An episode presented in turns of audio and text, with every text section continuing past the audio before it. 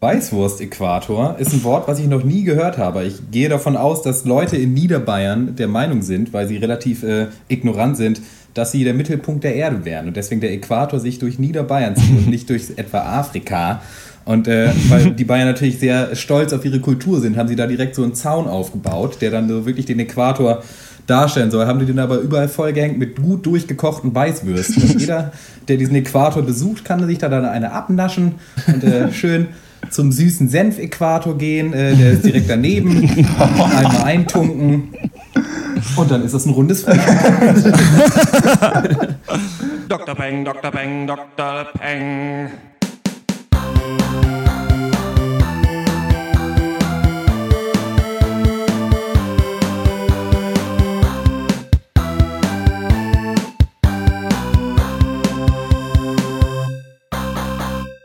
Hallo und herzlich willkommen zum 59. Pencast, dem wöchentlichen Film- und Serienpodcast von www.drpeng.de Pop und Geist. Hashtag wir hassen Filme. Heute reden wir über den Indie-Horrorfilm It Follows, das Fake-Biopic Escobar Paradise Lost mit Benicio del Toro und die neue Hacker-Serie Mr. Robot. Mein Name ist Dr. Schwarz und wie immer rede ich mit Dr. Eck. Hallo. Dr. Snips. Hallo. Und Dr. Going loco down in Acapulco. Ja, hey, moin. Hi, na, wir sind äh, einen Tag zu spät dran. Äh, der geneigte Hörer merkt es, weil ich auf einer großen Odyssee äh, war, aber da kann ich äh, in der Abschlussrunde vielleicht noch drüber berichten. Äh, wir kommen am besten direkt zu den HBO Netflix Prequel Sequel News und da äh, geht es äh, diesmal um äh, Batman vs Superman. Das ist nämlich ein neuer Comic-Con Trailer rausgekommen. Wissen ja wahrscheinlich viele, das ist, ist von Zack Snyder gemachte Film, der ein äh, Sequel ist zum äh, Superman-Film Man of Steel und jetzt treffen die halt zusammen und Wonder Woman ist auch dabei und ganz viele Pferde und Batman hat einen krassen Anzug an. Wie fandet ihr das so? Ich habe nichts verstanden, muss ich sagen. Irgendwie anscheinend setzt dieser Trailer schon voraus, dass du die komplette Backstory von diesen Charakteren kennst, äh, aus dem DC-Universe. Und äh, ich war eigentlich verwirrt und wenn ich was erkannt habe, dann wollte ich es nicht nochmal sehen. Zum Beispiel, dass nochmal Bruce Waynes Eltern erschossen werden. Also weil, da kannst du mittlerweile schon einen eigenen Film draus machen, wenn du das zusammenschneidest. Und äh, weiß ich nicht, irgendwie ganz viel Hype, ganz wenig irgendwie, was mich angesprochen hat. Was mir nicht so gut gefällt daran ist ähm, an sich schon mal die Prämisse halt, dass die beiden gegeneinander kämpfen, weil man sich ja, also ich bin eh kein Superman-Fan, so wie niemand, gibt es Ja, glaube ich nee, nicht. gibt's- Superman-Fans, alle finden ihn total scheiße, weil er halt, ja weiß ich nicht, halt super ist und alles kann. Und ähm, die kämpfen ja dann gegeneinander und Batman hat so ein wie so ein Iron Man-Suit an, aber das ist ja eigentlich nicht wie Batman ist. Also Batman ist ja eigentlich so, schlägt ja aus den Schatten zu und versucht eigentlich äh, die Leute zu verängstigen, gegen die er kämpft. Und ähm, deswegen weiß ich nicht, ob so ein riesen Bromborium, was dann da gemacht wird, ob das Sinn macht, vor allem wenn noch Wonder Woman mit dabei ist. Also DC hat echt ein Problem, finde ich, ihre Helden irgendwie so hinzukriegen, dass die, dass die nicht blöde wirken. Also dass das nicht wie blöder Comic-Scheiß irgendwie wirkt, was die aber versuchen, weil DC ja immer versucht, es eher auf Realismus zu trimmen. Und das geht halt immer ganz gut in die Hose, finde ich. So bei Marvel kriegen sie es ein bisschen besser hin, finde ich, diese bekloppten Helden da zusammenzuschmeißen. Aber ja. Ja, ich muss auch sagen, ich habe auch ehrlich gesagt, wie Dr. Snips, auch gar nichts verstanden. Also wer von den beiden jetzt irgendwie da der Böse sein Batman soll. ist und Superman ist. Ja, Ja. Ja, genau. was sind da diese, diese Nazi-Soldaten? äh, Was ist da los? Also, äh, keine Ahnung. Also Jesse Eisenberg ist schon mal Lex Luthor, das ist ja immer der Böse bei. Ähm, Jesse Eisenberg ist die Perücke, meinst du wohl? Ja, wahrscheinlich absichtlich, weil er später dann eine Glatze kriegt im Film wegen irgendwas, weil Lex Luthor Ja. hat halt eine Glatze eigentlich. Ja. Ne? ja, nee. Ja, mach mal, mach mal. Wird schon schäbig werden. Ja, wird aber auch ordentlich zählen. Wahrscheinlich 500 Millionen eine Woche, passt schon. Wird schon.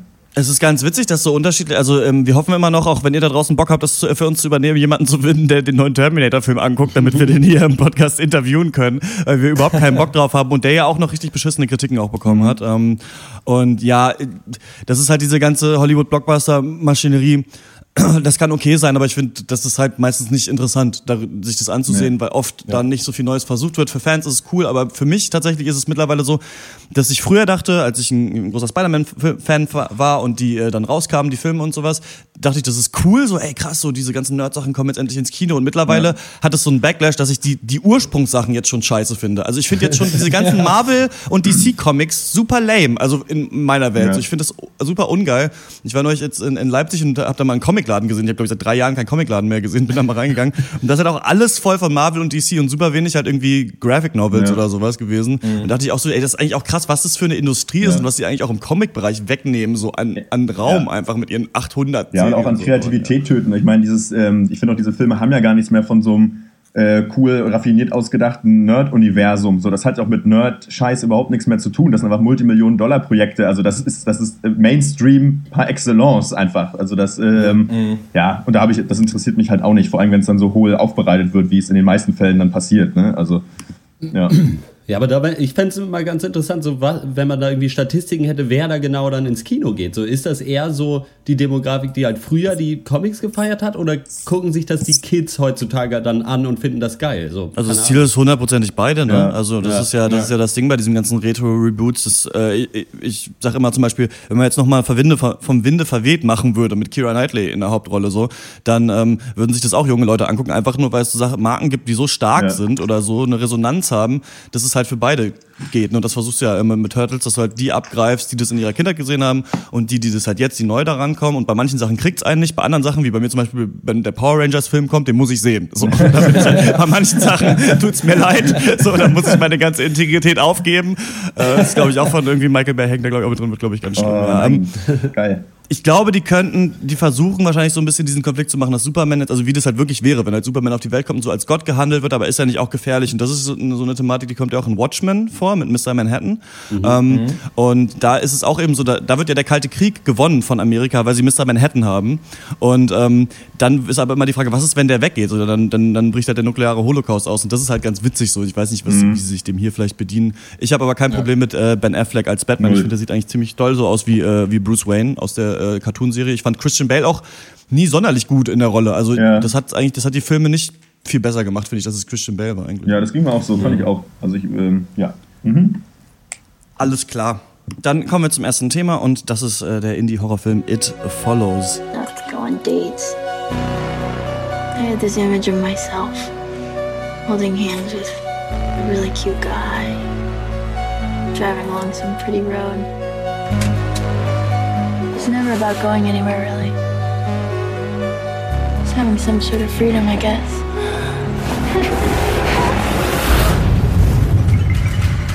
Okay? You awake? You're not gonna believe me, and I need you to remember what I'm saying. This thing, it's gonna follow you. Somebody gave it to me, and I passed it to you. Wherever you are, it's somewhere walking straight for you. All you can do is pass it along to someone else. It Follows ist der dritte Horrorfilm, den wir jetzt hier dieses Jahr besprechen im Podcast und auch der dritte gehypte Horrorfilm. Also Spring vielleicht nicht so doll wie die anderen, aber man merkt so ein bisschen, wir äh, orientieren uns ja auch immer so ein bisschen an IndieWire, Metacritic, Letterboxd so für die Filmauswahl, gucken so, was, was, was denken die, was sind die besten Filme und dann, ähm, klar natürlich auch am Mainstream-Kino, aber ähm, oft schauen wir halt so ein bisschen in, in diese alternativen Ecken rein. Ne? Und ähm, neben eben Spring, das ist der eine, und der andere ist The Babadook, haben wir es hier wieder mit so einem Retter des Horrorgenres zu tun. Also es ist ein bisschen wie im Deutschrap, dass immer jeder neue äh, Film, der kommt, immer hochgehalten wird als die Rettung des kompletten Genres. Und da ist halt echt so die Frage, ob dieses Genre einer Rettung bedarf, weil das läuft gut, glaube ich. Also ich glaube, Horrorfilme sind ja voll in den Videotheken überall. Es kommt dauernd irgendwie neue ins Kino, in Insidious 3 und sonst was. Und wir sind ja nicht so Genre-Fans. Ne? Also keiner von uns ist ein krasser Horrorfilm-Fan. Aber man hat ja kein Problem damit, das zu gucken, weil eigentlich ist sowieso diese Abgrenzung, nur weil ein Film irgendwie gruselig oder schlimm ist, ähm, muss es ja nicht unbedingt immer ein extra Genre sein. Deswegen, das merkt man auch so ein bisschen an diesen, an diesen Filmen, die wir uns angeguckt haben. Also die werden halt von den Indie-Leuten äh, gefe gefeiert und halt so, ja, was Pseudo-Film-Hipster halt geil finden, ist so eine klare visuelle Widescreen-Ästhetik mit blassen Farben, keine zu brutalen Szenen, keine Jump-Scares angeblich und keine ausgelutschten Monster oder Mörder, ne? Sondern halt so frische Ideen. Und bei Spring war die frische Idee ja so einen Horror-Liebesfilm zu machen. Beim Babadook war es so die metaphorische Besprechung des Hasses der Eltern auf ihre Kinder und so weiter. Und bei Apollos ist es halt auch wieder so eine vermeintlich neue Idee. Und die Story ist eigentlich verdammt simpel, denn die Story baut sich eigentlich auf um diese Idee, was dieses Monster ist. Und da versucht quasi It Follows, ähm, ja, seinen ganzen Kredit herzuziehen von, davon, dass diese Idee verdammt neu ist. Und es geht quasi darum, Jay ist eine College-Studentin und ähm, die ist auch Teil so einer Teenie-Clique aus ihrer Schwester, dem Bücherwurm-Girl und dem zurückhaltenden Late-Bloomer-Boy und dem Cool Guy mit Long Hair from Next Door.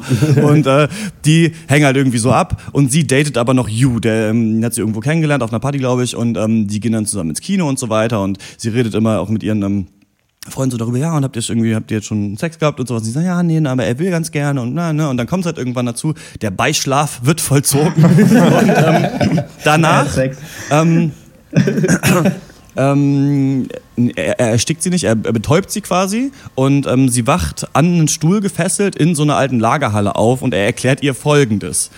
Du hast jetzt den Fluch, den ich vorher hatte, der wird durch Sex übertragen. Also wenn du mit jemandem schläfst, kannst du den Fluch auch weitergeben. Und der Fluch ist, dass dir etwas folgt, eine Art Monster. Und dieses Monster, was dir folgt, sieht immer aus wie ein Mensch und der läuft straight auf dich zu. Also du siehst jemanden, der straight auf dich zuläuft, aber niemand anders kann den sehen, außer jemand, scheinbar, der auch mal diesen Fluch hatte. Also Ja, You ja. kann das Monster auch sehen. Und dann warten sie halt in der Lagerhalle, bis das Monster langsam kommt, nur weil er ihr verklickern will, das ist jetzt hier echt so, so ist es. Und ähm, dann ist halt so ein bisschen die Frage, okay, also wie in jedem Horrorfilm, was macht man jetzt? Ne? Du hast halt etwas verfolgt dich, it follows, und du musst irgendwie wissen, was machst du jetzt damit? und äh, das sind natürlich die Fragen, die im Raum stehen, du kannst es weitergeben oder du kannst versuchen, das Monster umzubringen. Und wenn du das weitergibst per Sex, diesen Fluch, und die Person aber stirbt, dann fällt der Fluch wieder auf dich zurück. Und deswegen ist You natürlich auch dran gelegen, dass Jay den möglichst schnell weitergibt und nicht an diesem Fluch verreckt. Und darauf baut sich eigentlich der ganze Film aus, dass sie dann erstmal versucht muss, ihre Freunde davon zu überzeugen, dass dieser Fluch und dieses Monster tatsächlich existieren und sie es natürlich am Anfang selber nicht glaubt und so weiter und so fort. Und am Ende wird es aufgeklärt. Und genau. was Ja. ist, äh, was war, wie hat er auf euch gewirkt, der Film? Ja, äh, achso, man muss vielleicht noch dazu sagen, dass also man stirbt logischerweise, wenn dann dieses Ding eingeholt Ah, hat. genau, das will quasi. einen umbringen, Ja. genau. Genau. äh, ja, du hast es ja vorhin schon so ein bisschen gesagt, wir sind nicht so, oder ich auch nicht so die Fans von Horrorfilmen. Ich fand diesen aber echt mal ganz angenehm, weil ich immer, also gerade ich habe auch Insidious und so gesehen und das, da äh, geht's halt wirklich nur so über Jumpscares. Die finde ich relativ kacke, zugegebenermaßen, weil ich dafür sehr anfällig bin. also, weil ich mich da wirklich jedes Mal, ich weiß, es kommt und ich erschrecke mich trotzdem, piss mir in die Hose, es ist unangenehm für alle Beteiligten. Äh, das wurde hier aber echt ganz smart eingesetzt. Also ich glaube, es gab ein oder zwei so Jumpscares, aber die waren irgendwie stimmig. Also die machten Sinn und dann finde ich es auch okay, wenn das nicht so überstrapaziert äh, wird. Und so insgesamt von der Atmosphäre kam so dieses Creepige, was da versucht wurde zu machen, finde ich ganz gut rüber. Und dass so diese Prämisse halt völliger Schwachsinn ist, ist ja irgendwie klar. Aber es geht hier wenigstens, gibt es nicht die Szene, wo irgendein vermeintlich Verrückter im Kerzenlicht und mit Schädeln klappert, irgendwie erklärt, wo dieser Dämon herkommt und was man machen muss und was weiß ich was. Äh, insofern hat er da ziemlich viele so Genre-Klischees von schlechten Horrorfilmen ganz cool umgangen, finde ich. So für erstmal. Ja, also ich habe auch so die, äh, die Hipster-Indie-Meinung zu diesem Film, dass er halt äh, auf Jumpscares verzichtet und über Atmosphäre kommt. Ich fand es clever gemacht und die Atmosphäre, die er halt erzeugt, fand ich halt echt geil. Für mich war es so eine perfekte Mischung aus so, die, der Film war halt eigentlich total ruhig und langsam, aber du warst die ganze Zeit, oder ich zumindest, trotzdem so total hibbelig aufgeregt und so, jetzt mach mal was, jetzt, oh Gott, jetzt kommt das Monster und was tust du nur? Und, und ich habe mich auch gefürchtet, muss ich sagen, obwohl er eben der nicht wirklich furchteinflößend war. Und ähm, ja, also wie äh, Dr. Eck das sagt, äh, die Klischees hat er damit umgangen und das, äh, mir hat das auch imponiert, mir hat der Film auch sehr gut gefallen, muss ich sagen.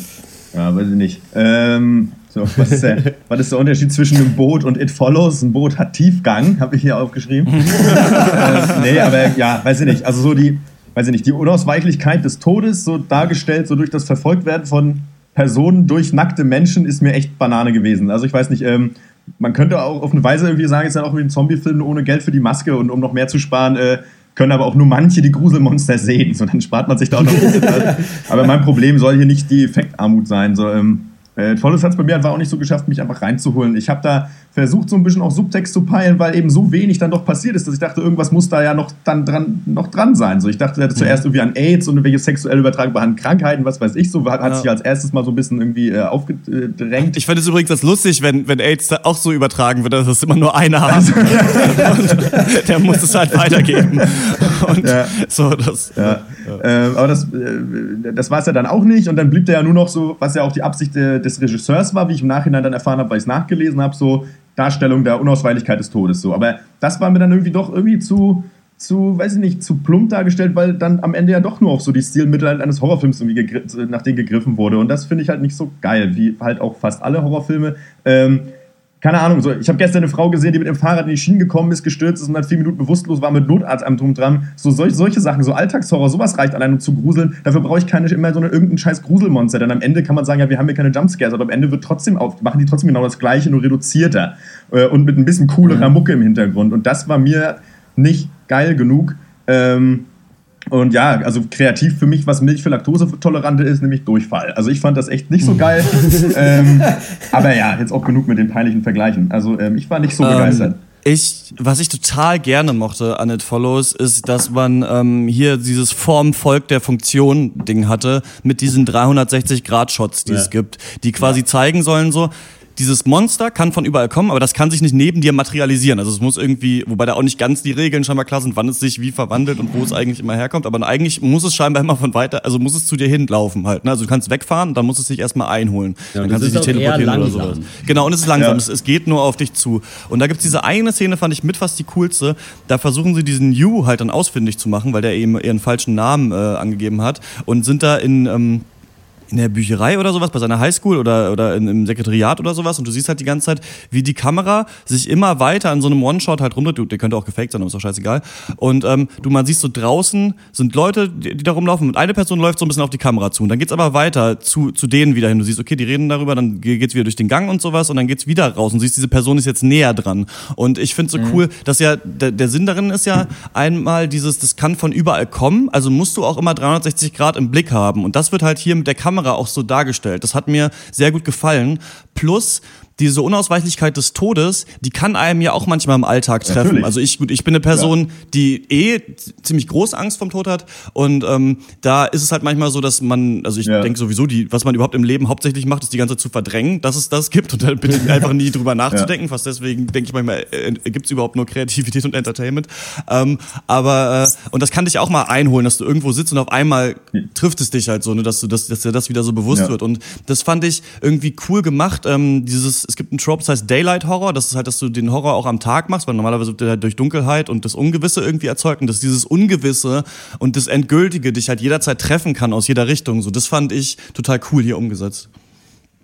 Ja, also was du ansprichst, äh, äh, habe hab ich so rausgelesen, auf jeden Fall die, dass der Film an sich sehr, sehr langsam und sehr bedacht ist, auch gerade in diesen ganz langsamen Kamerabewegungen, die der Film eigentlich nur benutzt. Und das ist für mich auch das, was ich an dem Film sehr stark und auch wirklich kreativ fand, auch wenn Dr. Loco das nicht, äh, vielleicht das nicht so dieselbe Ja. Meinung hat. Aber ich möchte euch das einmal so er- vielleicht erklären, ich hoffe, ich schwafe nicht zu lange, aber es wird halt, der Film ist in allen Aspekten langsam. Also erstmal, das, der, Dämon kann nur zu Fuß gehen, nur gerade auf dich zu, ist total langsam. Das heißt, wenn du dich ins Auto setzt und ein Stück wegfährst, hast du erstmal äh, deine Ruhe, so, bis er wieder ankommt. So, dann kann er jede Gestalt annehmen. Das heißt, jeder Mensch in diesem Film, der sich irgendwie langsam bewegt, steht erstmal unter Verdacht, dieses Monster zu sein. Und das fand ich halt total fett, weil du die ganze Ja, Zeit hast, ist es das jetzt oder ist es das jetzt?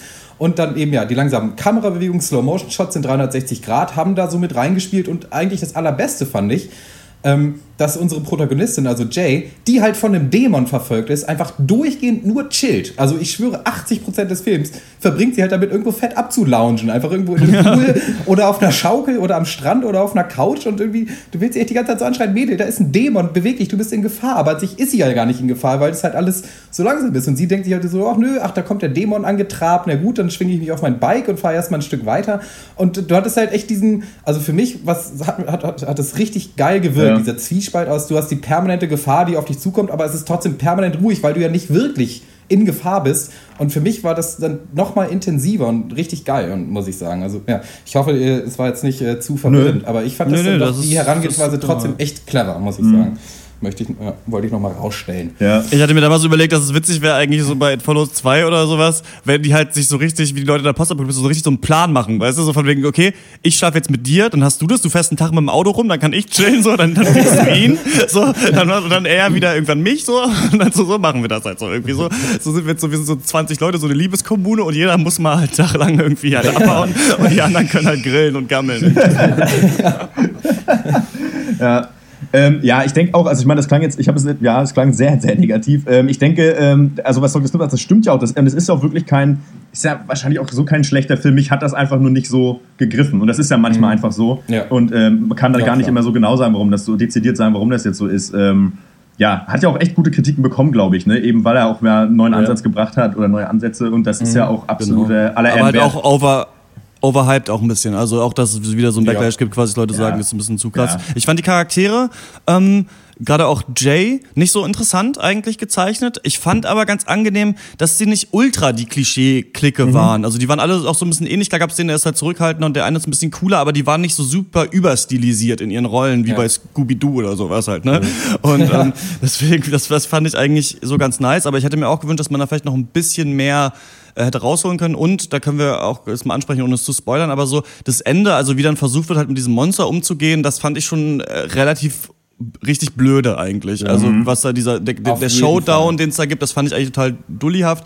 Ist halt die Frage, ob sie dann am Ende wirklich bekannt haben oder nicht und bla. Aber ähm, da da wurde auch cool gespielt. Also die, das will ich mal kurz rausgreifen. Dieses, dass nur sie das sehen kann, hat zu ein paar echt geilen Shots geführt. Also es gab einen, wo sie wegfährt und ihre Freundin hinterher und das Monster ist auch mit da, mit ist mit denen gerade da, aber die interessiert es halt nicht. Und das fand ich auch richtig geil zum Beispiel. Aber ja, so trotzdem fand ich am Ende ein bisschen blöde schon den Film auch. Stimme ich dir zu mit dem Ende. Also, äh, also jetzt ohne zu spoilern, diese Szene in der Schwimmerl, es war ja irgendwie schon so, dass einfach Paul, der etwas zurückhaltende Char- Charakter in der Clique, einfach aus heiterem Himmel sagt, Leute, ich habe jetzt den Megaplan und so machen wir das. Aber, und dann machen sie das. Aber mir hat sich nie ganz erschlossen, warum die denn dachten, dass genau dieser Plan jetzt funktionieren würde oder sollte. Oder vielleicht hat er es ja, vielleicht auch nicht. Genau, ja.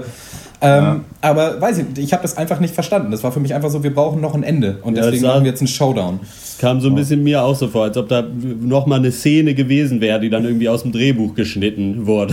Und dann irgendwie, weil es halt echt nicht so klar ist, warum, wie sie da zu diesem Schluss kommen, das machen wir jetzt auf Es, jeden Fall. es ist ja auch immer ein schmaler Grad in Horrorfilmen. Wie viel erklärst du? Und wie äh, Genre, genreblind machst du die Charaktere? So heißt es ja. Genreblindness heißt quasi, Charaktere in einem Zombiefilm wissen nicht, was Zombies ist. Aber jeder weiß, äh, was Zombies sind. Aber jeder weiß, was Zombies sind. Also wenn jetzt wirklich Ja. die Zombie-Apokalypse kommen würde, würde ich sagen, ah, guck mal, Zombies. Kennen wir schon aus tausend Filmen. So, da gibt es zwölf Pläne. Können wir das machen, können wir das machen oder sowas, ne? Und hier wird da halt, also relativ schnell wird akzeptiert von allen, dass dieser Fluch existiert. Und dann tauchen auch mal die Eltern dann irgendwie ewig nicht auf oder auch es sterben auch Leute und dann wird irgendwie mit deren Tod gar nicht weiter umgegangen oder sowas, habe ich so das Gefühl. Die sind einfach weg. Also der Film biegt sich echt auch schon so durch dann ein paar stylische Kamerafahrten und musikalische Ja. Untermalung so hin, dass er dir einfach so ausblenden will. Ja, denk da jetzt mal drin nicht so drüber nach, warum das jetzt gerade so Ja. ist. Ich finde, manchmal aber wird dir auch extra was nicht erklärt. Da gibt's diese Szene da mit dem Boot, ähm, wo sie Ja. das sieht. Das fand ich super stark, dass man hier dachte, okay, jetzt passiert das und man weiß aber nicht, ist es jetzt wirklich passiert oder als er da vorbei, vorbeifährt, da gegen Ende an, an diesen zwei Frauen ähm, und sowas. Also da hat man so gemerkt, okay, wahrscheinlich ist jetzt gerade das los, aber du weißt es nicht genau. Und das fand ich an manchen Stellen ganz cool. An anderen, ja, haben die schon hart gechillt. So, das Castle Monsters hinter uns her, also fahren wir erstmal in die Hütte von irgendwem, trinken Bier und braten Bacon. So wird schon nichts passieren irgendwie so, ne? Also, weiß ich nicht, ja. Ja. Habt ihr noch was? Nö. Ähm, von mir gibt's äh, sieben von zehn für It Follows. Ähm, ich finde, das ist ein ganz angenehmer Film. Äh, ich finde die Idee cool mit diesem Monster, aber es hat jetzt auch nicht so viel in mir hinterlassen letzten Endes. Außer vielleicht, dass man echt da sich überlegen kann, was hier im Subtext noch drin ist. Ne? Also man, ich dachte auch manchmal, weil die halt so viel gechillt haben, dass das Monster auch so ein bisschen das Erwachsenwerden und sich halt mit dem Leben auseinandersetzen ist. So wie Mutti, die immer kommt, sagt mal, ey, räum mal auf hier, geht mal raus so ungefähr. Weil die dann halt immer völlig aufgescheucht und breit da rumrennen. So. Also ähm, na, ich gebe mal siebeneinhalb. Alles klar, ich gebe 8 von 10, ähm, durchgehend furchteinflößend für mich, äh, gute Herangehensweise, ja, Probleme, wie gesagt, das Ende und auch wie ihr das auch ähm, angesprochen habt, für mich der Subtext eigentlich unklar, also ist für mich nicht ganz durchgekommen, geht es irgendwie um Geschlechtskrankheiten, geht es um den Tod, geht es um dies und das, hätte man etwas deutlicher machen können, aber trotzdem ein sehr empfehlenswerter Film. Ja, von mir gibt es fünf Punkte. Äh, ich denke, ich finde mich sehr fair. Äh, ich denke, dass, äh, dass es auch ein Horrorfilm ist oder was ist ich, Thriller, was auch immer, der eben auch was für Leute sein kann, die jetzt eben auch genauso wie wir eigentlich auch keine Horrorfans sind. Und ähm, da kann man schon, man hat da nicht die schlechteste Zeit seines Lebens. Ähm, ich, äh, insofern ja, Em- Empfehlung mit Einschränkung. Genau. Ja, also die Internetmeinung ist ja auch so ein bisschen so, oder dieser Hype stammt ja davon, dass Leute sagen, das ist so der, äh, die Rückkehr zu so 70s, 80s Horrorfilmen, wo eben nicht die ganze Zeit Jumpscares und so waren. Ich denke, das funktioniert schon. Ich weiß nicht, ob es jetzt für Leute funktioniert, die Horrorfilme äh, richtig geil finden. So, weil für, für jemanden, der da fett im Genre drin ist, ist das wahrscheinlich einfach der, vielleicht der langweiligste Film der Welt. So, weil es halt nicht so wirklich gruselig ist die ganze Zeit. Also ist vielleicht eher dann doch ein Horrorfilm für Leute, die nicht so viele Horrorfilme gucken. Insofern würde ich schon sagen, dass man den empfehlen kann und gebe auch äh, siebeneinhalb von zehn. Alles klar, Follows ist jetzt seit äh, Donnerstag, glaube ich, im Kino. Und ähm, wenn ihr eine Meinung habt, schreibt uns die an drpeng.gmail.com. Ach genau, wir haben sogar, wir wurden äh, angetweetet. Ich äh, suche mal kurz raus von, von wem, ähm, dass wir uns eine Serie angucken müssen. Und wir Miss noch, Chief äh, Managed oder Ja. so. Oder Chief Managed oder was? War das nicht? Äh, Wo kann ich das denn hier nachschauen bei mit Twitter? Ach, das haben wir auch in der Facebook-Gruppe gepostet, ne? Warte mal, ich glaube, ich hab's hier noch. Mischief Managed, Ja, genau. Genau, Ed Chief Mendes, du hast äh, uns gesagt, dass wir uns, wie heißt die Serie? Residue. Äh, Residue. Dass wir uns die Serie Residue angucken äh, sollen, weil du, äh, weil dich unsere Meinung äh, interessieren würde. Und das machen wir dann auch. Nächste Woche äh, reden wir darüber. Bin ich mal gespannt. Da spielen auch zwei Game of Thrones Leute mit. Hier ähm, Ja, Hier, der? der Sohn, der verrückte Sohn von ist der Bolton. Bartleby. Nee. Genau, der ist da auch mit da- dabei. Aber äh, dazu nächste Woche mehr. Wir gehen in eine kurze Pause mit Indie-Pop aus Norwegen. Hier sind Life and the Future.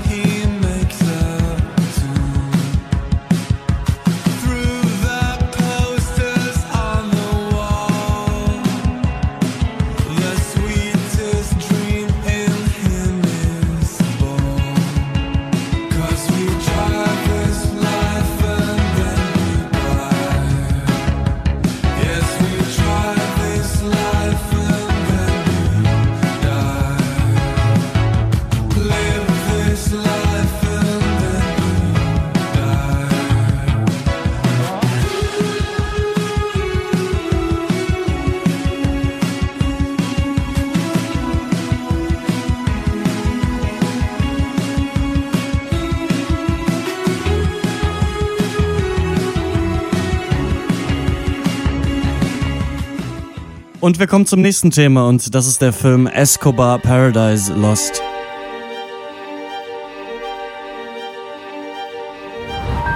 All of you foreigners come here and think that you found paradise. but I see what is wrong with it. We do charity work for poor communities. That's great. Who's we? My uncle, I work for him. Oh, Uncle Pablo. Maria is like a daughter to me. Do you love her? Yes. Absolutely. How do you make all this money? Cocaine. Most of the money he makes goes to the poor. They love him. Mika Maria will soon be married. You better be fast or we'll extradite you back to Canada. He offered me a job at the hacienda. Wait, he did what? I want you to be happy for me. If you see anything strange around here, you come and tell me. Not a word to anyone. Everybody loves you here. You're part of my family. I have to trust everyone near me. Understand? Romantischer Thriller und gleichzeitig Filmdebüt von Andrea Di Stefano. Er hatte Premiere 2014 auf dem Toronto International Film Festival und kam jetzt letzte Woche auch bei uns in die Kinos, also brandaktuell wie immer im Pencast. Äh, in den Hauptrollen haben wir den äh, meinen heiß verehrten Benicio del Toro als den äh, Drogen-Kingpin Pablo, äh, autokorrekt hier, Ekbar, ja geil, Escobar und äh, Tribut von Panem Hottie Josh Hutcherson, Gesundheit, als den jungen Surfer-Dude Nick.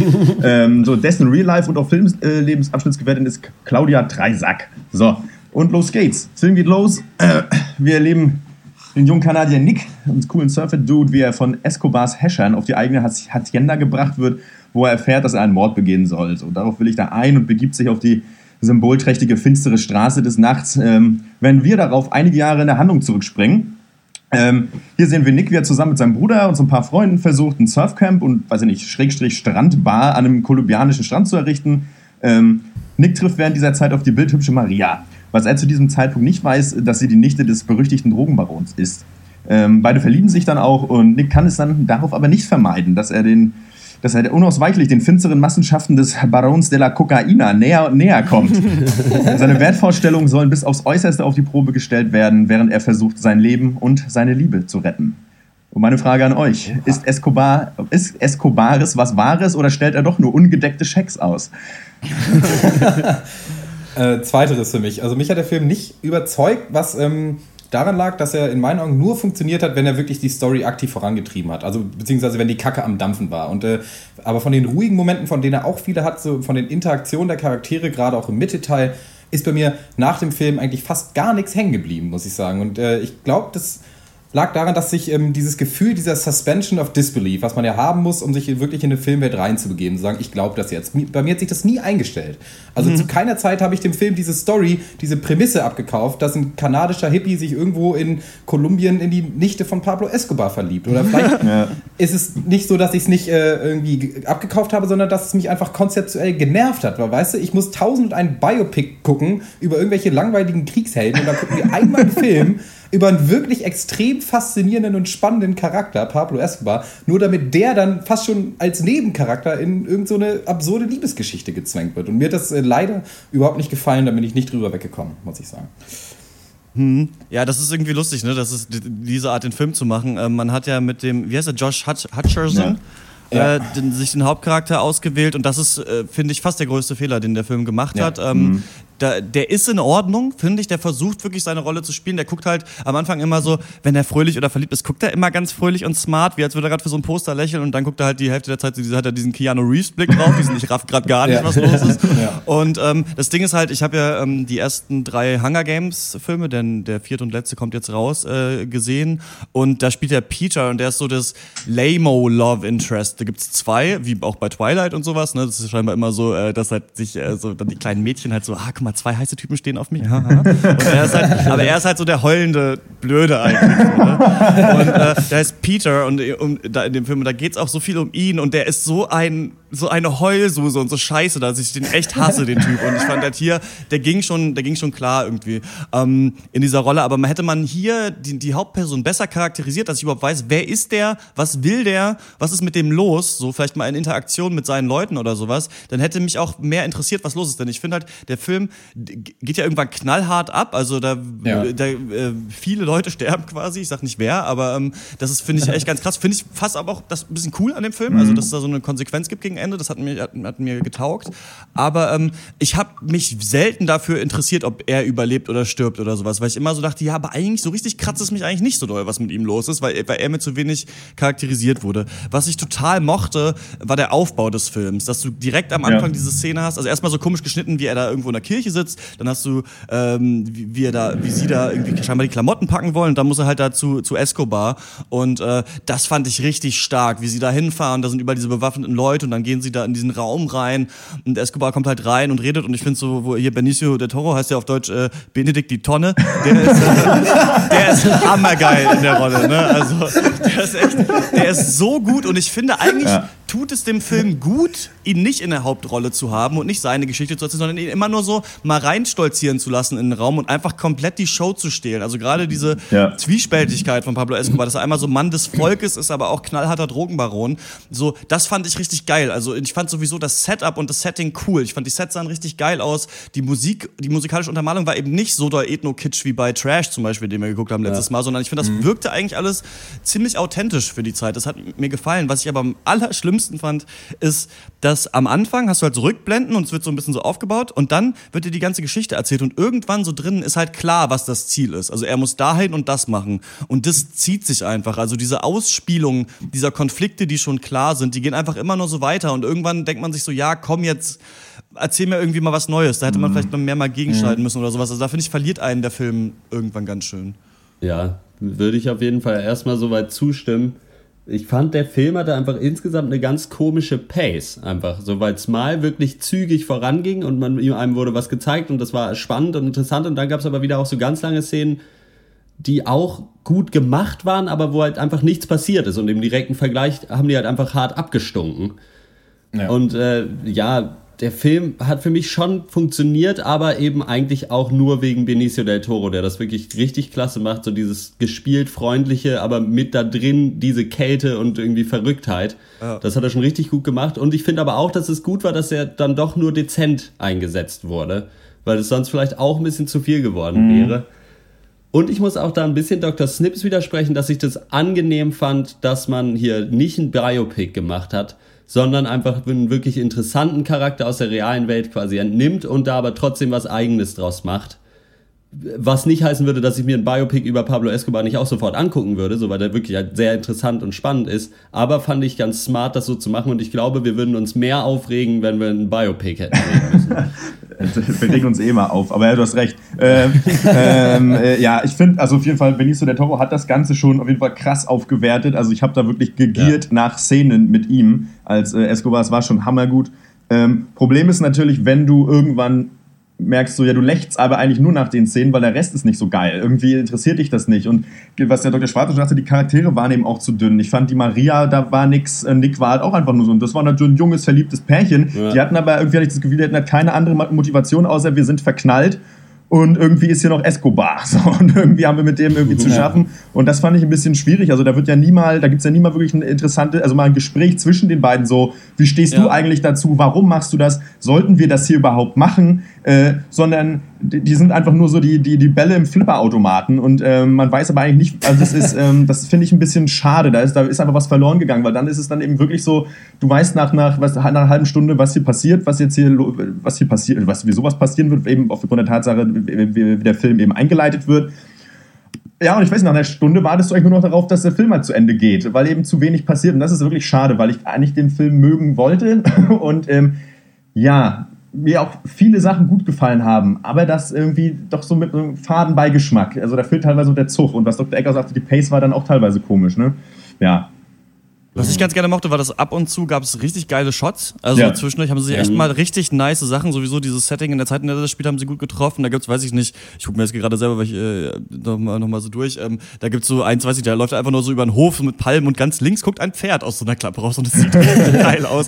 Wo Escobar dieses Familienfoto macht und er so da total zentriert irgendwie steht Ja. zwischen den Sachen. Ja, das war Oder auch auch als ähm, Nick da aus so einem Café rauskommt. Also da gibt es Sachen, das, da hat man manchmal richtig sich, sich äh, Gedanken gemacht darauf, wie man das jetzt, wie man das konzipiert und wie man das aufbaut. Das fand ich vom, also das Visuelle fand ich stark. Mhm. Ähm, zu, zu noch ku- kurz zu diesem Stichwort fehlende Charakterisierung. Auch Escobars Schergen hätten viel mehr charakterisiert Ja. werden müssen. Wenn wir uns Ja. da mal der Mhm. Pate angucken zum Beispiel oder wenn wir mal zu The Tribe gehen, diesem Film mit den Taubstummen, Ja. wo gar nicht geredet wird, da hat viel mehr Charakterisierung eigentlich stattgefunden dieser Leute oder auf so, äh, so von jemandem, der halt in so ein Setting reinkommt. Ich habe ihm irgendwann am Anfang dachte ich, okay, er ist halt jetzt so der naive Surfer-Dude. Zum Beispiel hat man in der Entwicklung bei ihm gesehen, dass er halt mehr Spanisch dann immer konnte irgendwann. So, also man hat ja eine Entwicklung gesehen. Aber da hätte ich gerne noch gesehen, dass er mal wirklich auch so ein bisschen aufgeht in dieser Welt, bevor sie zerbricht. Also und das gab es irgendwie nicht. Er war immer so blauäugig wie so ein kleines äh, verscheuchtes Reh äh, zwischen diesen ganzen harten äh, Mafia-Leuten quasi Ja. am Start. Und ähm, Ja. das hat irgendwann nicht mehr so richtig, richtig geklappt irgendwie. Ne? Ja, Also- man, hat, man, man hat sich auch gefragt, so, also, äh, hat er sich wirklich vorgestellt, dass er jetzt für den Rest seines Lebens Poolboy ist für Pablo Escobar oder was? Also das sind halt so Sachen, weil man sich ja wirklich, also wie blöd und naiv kann man denn auch sein? Also das fand ich schon, also ja, also dass er natürlich keine Rolle in dem Universum äh, dieser ganzen kriminellen Leute irgendwie äh, spielt, das irgendwie, das hätte doch, also das wird ja selbst den blödesten Typen irgendwie gewahrscht, früher oder später. Und das ist so ein bisschen, ja, ein bisschen hohl. Und dann auch halt, weil es diese Charakterisierung, diese Gespräche nicht gab, ähm, dann auf einmal die Konflikte halt wirklich aus dem Hut gezaubert. Ne? Also dann auf einmal so, was, und jetzt musst du dich entscheiden und bla, und das Genau. ist meine Familie. Und, äh, und das wirkte dann halt immer so ein bisschen wie in so einer Soap, wie bei Empire. Und das, was aber okay ist, weil das Setup so ist. Ja, genau. Ja. Jo. Ähm, von mir gibt's ähm, ja, sechseinhalb äh, von, von zehn Punkten. Ich fand äh, den trotzdem schon echt in vielen Punkten solide gemacht, aber ja, der ist kein Film für die Ewigkeit. Ähm, kann man sich auch so ja Sonntagsnachmittagsfilm kann man sich schon reinziehen. Äh, man pennt da nicht weg, aber es ist äh, wirklich nichts von großem Gehalt, finde ich. Ja, also die, die Tatsache, was ihr positiv gesehen habt, dass halt Pablo Escobar recht spärlich eingesetzt wird, habe ich nicht so, habe ich nicht so positiv gesehen, weil ich finde, er wird so ein bisschen degradiert zu einem überdurchschnittlich gut gespielten, aber trotzdem generischen so Movie-Villain einfach. Also an sich ist er schon nur die Rolle des Bad Guys und aber nicht wirklich mehr selber Pablo Escobar. Und Ja, das spielt es halt gut und, und es ist hammer unterhaltend, aber auch nicht mehr. Und ich, deswegen denke ich nicht, Mhm. dass man diesen Film gesehen haben muss. Also mir, gerade mir reicht oft Unterhaltung als Faktor, aber hier war es mir nicht genug in dem Film. Und hier hätte ich mir eigentlich einen anderen und einen besseren und einen dichteren Film gewünscht. Deswegen äh, gebe ich äh, 5,5 Punkte von 10. Mhm. Ähm, ja, von mir gibt es sechs Punkte. Ähm, ja, sicherlich kein Film, den man gesehen haben muss, kann man sich mal aus der Videothek ausleihen, macht man nichts mit falsch. Ähm, aber ich denke, wenn man Bock hat auf einen Thriller, da gibt es halt echt so viel Besseres, was auch draußen ist. Insofern kann sich da Escobar oder muss sich da auch wirklich hinten anstellen, um geguckt zu werden, finde ich. Ähm, ja, für Benicio del Toro oder Fans auf jeden Fall eine Empfehlung. Ähm, der rettet das als Ja. die graue Eminenz auf jeden Fall. Ähm, ja, äh, ja, ist aber, ja, genau, soweit alles gesagt. Em em klar, Empfehlung, nein. Äh, Film ja. Film, ja. es ist ein Film. Ich hab's gesehen. Extra? Ja. Ein Film ist es, ja. Ja, ihr habt alles gesagt. Von mir gibt es äh, 6,5 von 10, weil die Szenen, die gut waren, waren auch irgendwie richtig gut. Es war nur zu viel Verschnitt irgendwie mit dabei, um es richtig gut machen zu wollen. Ja, da, an diesen Film wird sich in zwei Jahren niemand mehr erinnern. Nee. Ähm, dann ähm, kommen wir zum nächsten Thema und äh, das ist ähm, Mr. Robot. Beep, boop, beep. What I'm about to tell you is top secret. There's a powerful group of people out there that are secretly running the world. I'm talking about the guys no one knows about, the guys that are invisible. The top 1% of the top 1%, the guys that play God without permission. And now I think they're following me. Employee number E ER280652. Just a regular cybersecurity engineer, but I'm a vigilante hacker by night. What if you could set in motion the single biggest incident of wealth redistribution in history? Their networks are getting attacked. $13 million. That's exactly how much they lost. Who did this? One guy, the whole thing comes down.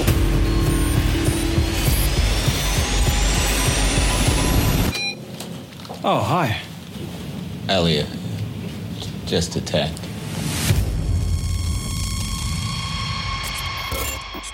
Mr. Robot ist äh, neue und äh, völlig abgehypte so Hacker-Thriller-Serie, die sich um äh, Elliot, einen äh, jungen Mann in schwarzem Kapuzenpulli, gespielt von äh, Rami äh, Malek, äh, dreht. Äh, Elliot ist Cyber-Security-Spezialist bei Tag, aber mit Einbruch der Dämmerung wird er zu einem reuelosen Hacker, dessen äh, Ziel es ist, durch äh, Hackerangriffe die Arschlöcher und Verbrecher der Welt so nach und nach zur Strecke zu bringen. Und äh, Elliot ist dazu auch sozial völlig inkompetent, kann nicht mit Leuten reden, nimmt Drogen und äh, wie wir dann auch in seinen Therapie-Sessions lernen, hasst er eigentlich alles um sich rum. Also vor allem so die Oberflächlichkeit von sozialen Medien und an sich die völlige Verblödung der Gesellschaft. Und äh, eines Tages trifft er dann auf den mysteriösen Mr. Robot, äh, gespielt von Christian Slater. Äh, immer wieder großartig, dieser Mann. Äh, seines Zeichens Anführer der streng geheimen Hackergesellschaft F-Society. Äh, der versucht Elliot davon zu überzeugen, mit ihm das übermächtige Tech-Konglomerat E-Corp, äh, von Elliot nur Evil Corp genannt, zu Fall zu bringen und äh, dadurch die ganze Welt zu revolutionieren. Und äh, ja, so muss sich Elliot entscheiden, wer nun das größere Übel ist, die böse Evil Corp oder die radikale F-Society. Und wir als Zuschauer müssen uns auch entscheiden. Ertragen wir die endlosen Hacker-Klischees oder sagen wir Domo Aligato, Mr. Robot? Was ist da eure Meinung zu? ähm, wir waren ja ein bisschen aus heiterem Himmel getroffen, als äh, Dr. Eck damit ankommt, meint eine Serie, die Mr. Robot heißt, hat 9,3 Punkte auf IMDb und geht gerade richtig Ja. durch die Decke. Ähm, konnte ich gar nicht richtig glauben. Der Rami Malek spielt auch in Short Term 12 mit. Das ist ein echt cooler Indie-Film, also den will ich nochmal kurz äh, äh, empfehlen. Da hat er so eine Nemo also da ist er quasi der Charakter, der uns so reinführen soll in diese Welt. Es geht um so ein Jugendlichenheim irgendwie, das von so Hipstern geführt wird irgendwie, aber es ist echt wunderschön. Also einer der emotional berührendsten Filme, die ich äh, gesehen habe in letzter Zeit. Oder der ist von 2012. Ähm, und der hat mir auch gut gefallen in dieser, in dieser Hackerrolle, weil ich finde, mit seinem kleinen Froschgesicht und seinen Glubschaugen, dass er ganz gut dieses Ja, smarte, also am. Anfang, am Anfang setzt er sich ja so in so einem Café rein und er spioniert ja quasi so Leute aus und was die halt so für Dreck am Stecken haben und übt dann so ein bisschen Selbstjustiz. Also sagt, ich habe schon die Polizei gerufen und so weiter und ähm, äh, versucht halt diese Leute halt dran zu kriegen, die eigentlich eine lupenreine Weste haben, denkt man so nach außen hin. Ne? Und Mhm. ähm, ich finde, dafür, dass es so ein Hacker-Quatsch schon wieder ist, ist das alles ganz solide gemacht. Die Charaktere ge- gehen klar, sind nicht total cool. Ich finde, das ist ein bisschen auch wie bei, weiß nicht, How to Get Away with Murder oder sowas. Also ja, das ist alles solide gemacht. Ich finde das halt relativ fragwürdig, dieses komplette Thema, weil das schon echt so für so Verschwörungstheorien-Nerds ist und so. Und ja, und dann gibt's halt E-Corp und die heißen auch noch Evil Corp und die muss man, die müssen Ja. wir downbringen, so, weil die die ganze Welt kontrollieren. Das ist ungefähr so, weiß nicht, wenn man sagt, so, ja, es wäre ganz geil, mit einer AK bei der Bild reinzurennen, die ganzen Redakteure abzuknallen, denn dann werden die Leute nicht mehr brainwashed, so, weißt Ja. du? Also, das ist halt so, ne, so, Charlie Hebdo kann man auch mit solchen Sachen irgendwie verteidigen auf eine Art halt. Äh, weiß ich nicht. Also, ich finde das halt so echt von der Prämisse schon, das gibt's ja auch in vielen so Superheldenfilmen und sowas, dass es eine böse Corporation gibt, die die Welt Ja. kontrolliert, aber hier wird dir halt so ein bisschen verkauft, es gibt tatsächlich so zehn Leute, die die Welt regieren, aber es spielt in unserer Welt. Cool finde ich Mhm. allerdings diese Seitenhiebe auf Apple zum Beispiel und Ja. Steve Jobs, Ja. weil das trauen sich nicht so viele Serien, denn oft siehst du halt immer Product Placement zum Beispiel von Apple in solchen Sachen. Also dass ja gesagt wird. Steve Jobs hat seine ganzes, ganze Karriere auf dem Rücken von irgendwelchen chinesischen Sklaven halt quasi gebaut. Das finde ich ganz cool. Also manche Aussagen auch gegen Facebook und so, die da getroffen werden. Das mag ich ganz gerne. Aber dieser ganze Verschwörungstenor, weiß ich nicht. Also das ist, wenn man eine Folge einer Serie guckt, kriegt man ja eine Welt angeboten und soll so ein bisschen Ja. sagen, möchte ich mich weiter in dieser Welt bewegen? Und nee, also ich, ich habe da eigentlich nicht so viel verloren. Ja, aber ich finde, da stellt sich so ein bisschen, also in der ersten Folge wird es schon sehr so dargestellt, wie du es jetzt auch gerade gesagt hast. Ich finde aber, dass so ein bisschen auch vom Ende der ersten Folge hoffentlich so ein bisschen angedeutet wurde, dass es eben auch darum geht, so ist das wirklich so. Oder? Also weil die in der ersten Folge schon irgendwie ganz klar ist, okay, das hier sind die Guten, das hier sind die Bösen, los geht's. So, äh, und das wird aber, damit wird am Ende meiner Meinung nach ein bisschen gebrochen und insofern könnte ich mir auch vorstellen, dass es vielleicht darum auch ein bisschen geht. So, ist das wirklich so oder, oder sind halt äh, Mr. Roboto und seine äh, F-Society-Leute da nicht wirklich einfach nur verschallerte Leute halt so. Äh, und ich finde schon, dass es irgendwie getaugt hat. So ein paar Hacker-Klischees sind drin, aber da gibt es auch, also das gibt es auch in viel schlimmer. Und ich finde, es gab noch genug anderes, so zwischenmenschliches, äh, dass es irgendwie getaugt hat. Äh, also ich denke, ich werde das auf jeden Fall weiter gucken, glaube ich. Zumindest erstmal. Ja, aber so, weil ich auch von der Prämisse her dachte, okay, ach du meine Güte, ein, ein äh, sozial inkompetenter Hacker gegen den Rest der Welt. Das wird so richtig hart aus der Klischeetonne genascht, einfach alles. Und dann äh, ging es aber doch, weil er halt so ein bisschen sozial inkompetent ist. Aber es ist jetzt nicht so, dass wenn ihn jemand auf der Straße anspricht, dass er dann äh, seinen Laptop fallen lässt und wegrennt. so, sondern er kann halt schon noch reden. So, und das geht Ja. schon irgendwie. Ähm, für mich war es, glaube ich, also ich fand, äh, äh, weiß ich nicht, bevor das jetzt wieder so klingt, als wenn ich es komplett abhaten würde, ähm, ich, hatte, ich, war da, ich, hatte, ich fand die erste Folge schon total okay, ähm, aber trotzdem, also äh, solide, trotzdem für mich aber auch die Geschichte, habe ich Bock auf dieses Universum? Und da muss ich sagen, nein, weil das für mich ist es halt so an sich so ein bisschen auch dieser Standard-Superhelden-Quatsch, so wie genau wie Arrow, bei Tage bin ich normal, abends äh, mache ich dann die Bösen lang. Ähm, und äh, das irgendwie interessiert mich das nicht. Und auch so ein bisschen diese Weltsicht, auch so dieses, so der, der, dieses, dieses so äh, äh, depressiven, äh, Hyperintelligenten, der halt meint, alles ausgecheckt zu haben, das nervt mich ein bisschen. Also das kotzt mir auch Ja. ein bisschen an, weil das einfach, ähm, weil das hat einfach, wenn du das denkst, hast du schon ungefähr 500 Blindspots in deinem Gehirn nicht gesehen. Also du kannst ja auch nicht sehen, was Blindspots, aber es nervt mir einfach dieses Mindset. Das fuckt mir, so, weil das ist einfach auch dumm. So, gleichermaßen dumm wie vieles andere, was vermeintlich dumme Leute, die der Leute, die als dumm betiteln würde, halt, äh, weiß ich ist halt gleichermaßen Kacke. Äh, und ja, weiß ich nicht. Irgendwie ist mir das halt, weiß ich nicht, wenn ich 14 wäre, würde ich das, glaube ich, noch cool finden.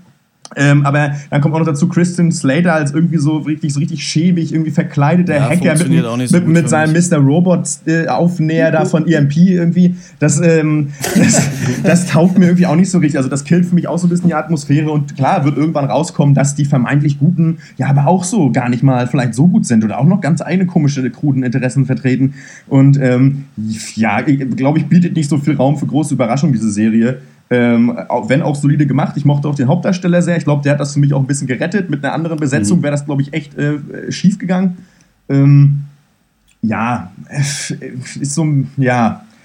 Ich glaube, da hat man so ein bisschen versucht, eine Serie zu schustern für ein Publikum, also was keine Superhelden-Serie ist, aber eigentlich fürs gleiche Publikum. Und für mich, ich brauche das nicht. also, ich sehe das genauso, dass eigentlich wie auch euch erinnert mich die Serie an ganz viele andere Serien und auch Filme, was halt irgendwie keine Überraschung ist, weil die Serie ja nun mal auch so fast zu 100% aus irgendwelchen Tropes besteht. Also allein, ich weiß nicht, ob irgendwer von euch mal Dexter geguckt hat, Ja. aber die Ja. Serie ist für das Hacker-Genre das, was halt Dexter Ja. auch fürs Psychokiller-Genre ist. Sie sind halt am Tag socially awkward Genies und bei Nacht skrupellose Vigilantes und dann gibt es halt jede Woche so quasi den, den Angriff der Woche oder den Fall der Woche, wie wir es wie ihn auch schon bei Deutschland 83 hatten. Also Dexter bringt pro Folge einen um Und hier Elliot hackt halt dann pro Folge ein. Und das ist halt alles sehr simpel in der Struktur und auch total klassisch eigentlich. Also so hat man es tatsächlich schon hundertmal gesehen. Aber ich, für mich überwiegt das, was ihr auch schon an, angesprochen habt, nämlich die kompetente Umsetzung. Also ich denke, dass sich die Serie zu seinen Klischees schon bekennt oder beziehungsweise versucht, so ein bisschen würdevoll mit denen umzugehen, auch wenn es nicht immer klappt. Aber so in den Szenen, denen dann wirklich mal gehackt wird, da wird, man merkt schon, dass sie versuchen, das legitim zu machen. Also die Find richtigen ich auch. Begriffe Ja. zu benutzen und halt den, diesen Prozess nicht komplett runter, also total dumm zu machen, damit es halt auch irgendwie jeder Zuschauer erklärt, äh, versteht, meine ich natürlich. Und äh, das finde ich dann wieder gut, muss ich sagen. Und da muss man der Serie dann auch äh, Respekt zollen. meiner Das finde ich auch ganz cool. Also Ja. dieses, also, obwohl ich, ich weiß nicht, ich bin ein bisschen gespalten. Ein- Einerseits hat es mich genervt, als dann die coole Agentenmusik, jetzt, jetzt geht das Hacking los, kam und dann halt ewig auf irgendwelche Linux-Zeilen äh, aus dem Terminal da irgendwie drauf gestarrt wird, die sich verändern und dann äh, wird halt, aber einer im Raum ist, der ein bisschen blöder ist als die anderen, dem muss es halt erklärt werden. Der bin dann Ja. nicht quasi auch als Zuschauer, dass ich auch noch halb verstehen kann. und, äh, das ist halt, äh, aber ja, also es wirkt irgendwie authentisch, dass sie halt auch über Linux reden und sowas, ne? Und ähm, diese Befehle, die da sind. Also ich finde, das wirkt, haben sie ein bisschen hinbekommen, dass es schon so wirkt, als könnte das tatsächlich jetzt so dieses Abwehren von, von so einem Hackerangriff auch sein. Ja. Es hat immerhin Ähm, keiner, ich habe hier, glaube ich, nichts mehr Bingo äh, zu gesagt. sagen zu der Serie. ja? Hm? Bitte? Es, es hat keiner Bingo gesagt. Pluspunkt. Das stimmt. Ja, das stimmt wohl. Jo. Ähm, ich habe nichts Ja, mehr. Habt ihr noch was? Ja ich, ja, ja, ich würde halt da schon zustimmen, was ihr auch sagt, so mit diesem Superhelden-Ding, dass das so ein bisschen mitschwingt. Ich hatte aber genug das Gefühl, um zu glauben, dass es nicht so bleibt. Also ich denke mal, ich werde noch zwei Folgen wahrscheinlich erstmal gucken, wenn es da so bleibt, also wenn sich er da nicht verändert und es halt ganz klar nach diesem Schema verläuft, okay, es gibt einen neuen Fall, den muss er irgendwie Dr. House-mäßig irgendwann Lichtblick lösen. Äh, dann äh, springe ich da auch wieder ab, so, aber ich habe da schon irgendwie, ich kann ja auch nicht ga- ganz genau sagen, warum, aber schon irgendwie so das gesehen, dass das auch noch hinterfragt werden wird. Und dann wird's vielleicht cool. Ist das eine, ähm, das ist nicht so eine Miniserie, oder? Das Nee, soll, eine, das soll richtig nicht. aufgebaut werden als Serie. Okay. Ja. Ich habe auch schon heimlich die ersten drei Folgen geguckt, kann ich ja Oh, jetzt mal zugeben. erzähl mal, die und wie Katze aus dem? Sack lassen. Und ähm, es wird, also ich finde, es wird besser und ähm, auf jeden Fall wird Elliot äh, nicht so krass äh, nur, äh, also bedient nicht nur so die Klischees, sondern und äh, was, was Dr. Eck äh, erwartet, äh, das passiert auch im Ansatz auf jeden Fall, Yes. aber ähm, so ein bisschen überspannt die Serie dann trotzdem aber auch so ihre, dann ihre Tropes. Was ich negativ fand, äh, auch schon jetzt im, im Pilot ist ja diese konstante Overnarration, also dass wir die ganze Ja. Zeit noch Elliots Gedanken hören, weil das, das ist so völlig überbenutzt und auf Dauer hat mich das total genervt und das äh, wird auch nicht weniger in den nächsten Folgen. Und ähm, manchmal merke ich, dass sich die Serie, dass die Serie was falsch macht, also oder dass es für mich keinen Sinn macht. Also zum Beispiel im Pilot wird ja ständig aufgebaut, die, äh, konstant, dass Elliot halt komplett sozial unfähig ist und eigentlich keine Beziehung eingehen kann. Aber fünf Minuten später knallt halt erstmal seine heiße Drogendealerin, wo ich mir auch so dachte, das würde der dieser Typ doch eigentlich nie machen. Ja. Und äh, also ja, manchmal denke ich mir, dass hier irgendwie nur, nur dem Zuschauer irgendwie die Schmankerl dann noch immer hingeworfen werden und äh, naja, aber ich würde die Serie auf jeden Fall empfehlen. Also gerade, weil ich drei Folgen gesehen habe, äh, es wird auf jeden Fall besser und äh, obwohl der Pilot auch schon gut war. Und ja, soweit. Okay, Alles klar. Das äh, war's mit Mr. Robot. Und wir kommen zur Abschlussrunde. Da geht es darum, was uns sonst popkulturell bewegt ist. Und da wollte ich euch mal kurz fragen, denn ich habe jetzt Victoria gesehen, ob ihr noch kurz. Ah, ihr müsst gleich los, ne? Äh, ja, gut. Ähm, ganz da kurz. kannst du uns kurz nochmal ansprechen. Vielleicht können wir Dr. Logo und ich fix eine Bewertung äh, abgeben. Denn bei mir ist es jetzt auch schon wieder dann eine Woche her oder anderthalb oder sowas. Also ich habe das äh, knapp nach dem Cast gesehen und ähm, jetzt aber auch wieder Zeit, darüber nachzudenken. Ähm, für mich ist Victoria eine der besten Sachen, die ich, glaube ich, in meinem Leben im Kino gesehen habe. Also ich kann da wenig von dem Hate, oder was heißt Hate, es ist ja kein Hate, aber es ist halt so überhyped, dass jetzt Leute schon sagen, ja, und dann waren die Charaktere nicht so cool und dass sie da überhaupt mitmacht bei diesem Raubüberfall und sowas ist nicht so sinnvoll. Klar, ich würde da immer so ein bisschen den Filmemachern hier mal unterstellen, dass es auch gewollt ist und auch ähm, gewollt ist eben, dann noch so, so einen Bruch zu erzeugen. Ich äh, fand es unglaublich, also wie, wie der Film gemacht ist, wie die, wie die Dialoge ablaufen und wie du am Anfang noch so denkst, ah krass, alles ein One-Shot und jetzt steht sie da hinten auf dem Fahrrad drauf und das hat auch geklappt und das dann aber so übertrieben halt wird irgendwie, dass du irgendwann halt nicht mehr fassen kannst, wie die das hinbekommen haben, den zu drehen. Mhm. Also ähm, für mich war das ganz großartiges Kinoerlebnis und alle saßen auch, als dann der Abspann kam, da in den Sitzen und konnten es nicht fassen eigentlich. Ja. Jo, äh, muss, soll ich jetzt was sagen? ja, du hast noch mal gesagt, dass du noch mal kurz Achso, äh, ach so du nee, äh, gut aber ich habe ja eigentlich schon so viel drüber gesagt, oder? Komm, lass, lass gut sein. Ähm, ich würde trotzdem, äh, von mir gibt's äh, tatsächlich, bis ich das irgendwann mal re- revidiere, 10 von 10 Punkten äh, für äh, Victoria. Ähm, wie wollen wir den zum Film des Monats, des letzten Ja. Monats machen? War das auch für dich, Dr. Loco, der beste, den du gesehen Ja, hast? auf jeden Fall. Auf jeden Fall. Okay, ja. da, dann würde ich sagen, Ja, machen wir das wir jetzt machen, ne? rück, rückwirkend. Äh, ist es der äh, Film des Monats Juni. Dann habe ich ähm, das, mir zwei Alben angehört. Das eine ist äh, das neue KZ-Album Hurra, die Welt geht unter, das andere äh, Magni Magnifique von Ratatat. Ähm, beide krass unter meinen Erwartungen zurückgeblieben. Äh, das neue KZ-Album, das ist ja KZ ja so eine krasse Gangster-Rap-Crew, die aber immer eigentlich ironisch versuchen, diese Gangster-Klischees so doll zu überspielen, dass es halt einfach verdammt lustig ist und die halt auch im Writing und wie sie rappen, der Flow einfach immer brillant war. Auf dem neuen Album versuchen die so ein paar mehr politische Lieder zu machen, auch natürlich auf diese ironischen Überspitzungen hin, aber da geht's halt viel echt gegen Kapitalismus, gegen diese ganzen Pegida-Leute und sowas, aber auch nur auf ein paar Tracks und die anderen sind wieder so aus so Rollen von Vergewaltigern oder fettigen anderen Leuten und sowas und ich finde, hier sind echt einfach, bei vielen Tracks ist die Idee ganz lustig, aber das sind echt echt so Schnarchlieder. Also das Album hat in der Mitte so fünf Lieder, die sind echt so lahm und es gibt, glaube ich, die Singles sind ganz cool und dann gibt's noch irgendwie einen Hit drauf, das fand ich echt blöd. Und Ratatat muss ich leider dasselbe sagen, äh, Elektro-Indie-Duo, das ich eigentlich super geil finde, aber da auch äh, fast nur äh, Schnarchalarm bei mir. Bei dir auch Dr. Snips, ne? Ja, also äh, das KZ-Album habe ich noch nicht gehört, aber bei dem Ratatat-Album kann ich zustimmen. Das ist für mich alles Variationen auf ein Thema und äh, absolut keine Variation, was das Tempo angeht, hat mich auch extrem äh, gelangweilt. Ähm, ja, was ich euch diese Woche eigentlich mitbringen wollte als Lowlight, ich hatte also einen 10- bis 15-minütigen Rant darüber vorbereitet, dass Crash der schlechteste Film aller Zeiten ist. Der, Ich Mhm. weiß nicht, ob ihr den kennt. Ja. Dieser äh, Ensemble-Film, ne? der Ja. sich halt um Rassismus und Vorurteile und so Culture Clash dreht. Ja. 2005 drei Oscars gewonnen hat. Aber äh, das spare ich mir jetzt und sage euch einfach, das ist äh, der schlechteste Film der Ey. Welt, das wie ich schon gesagt habe. Und kein Oscar Ey, verdient der hat und Film ist so richtig beschissen kacke. ist. Ohne Mist.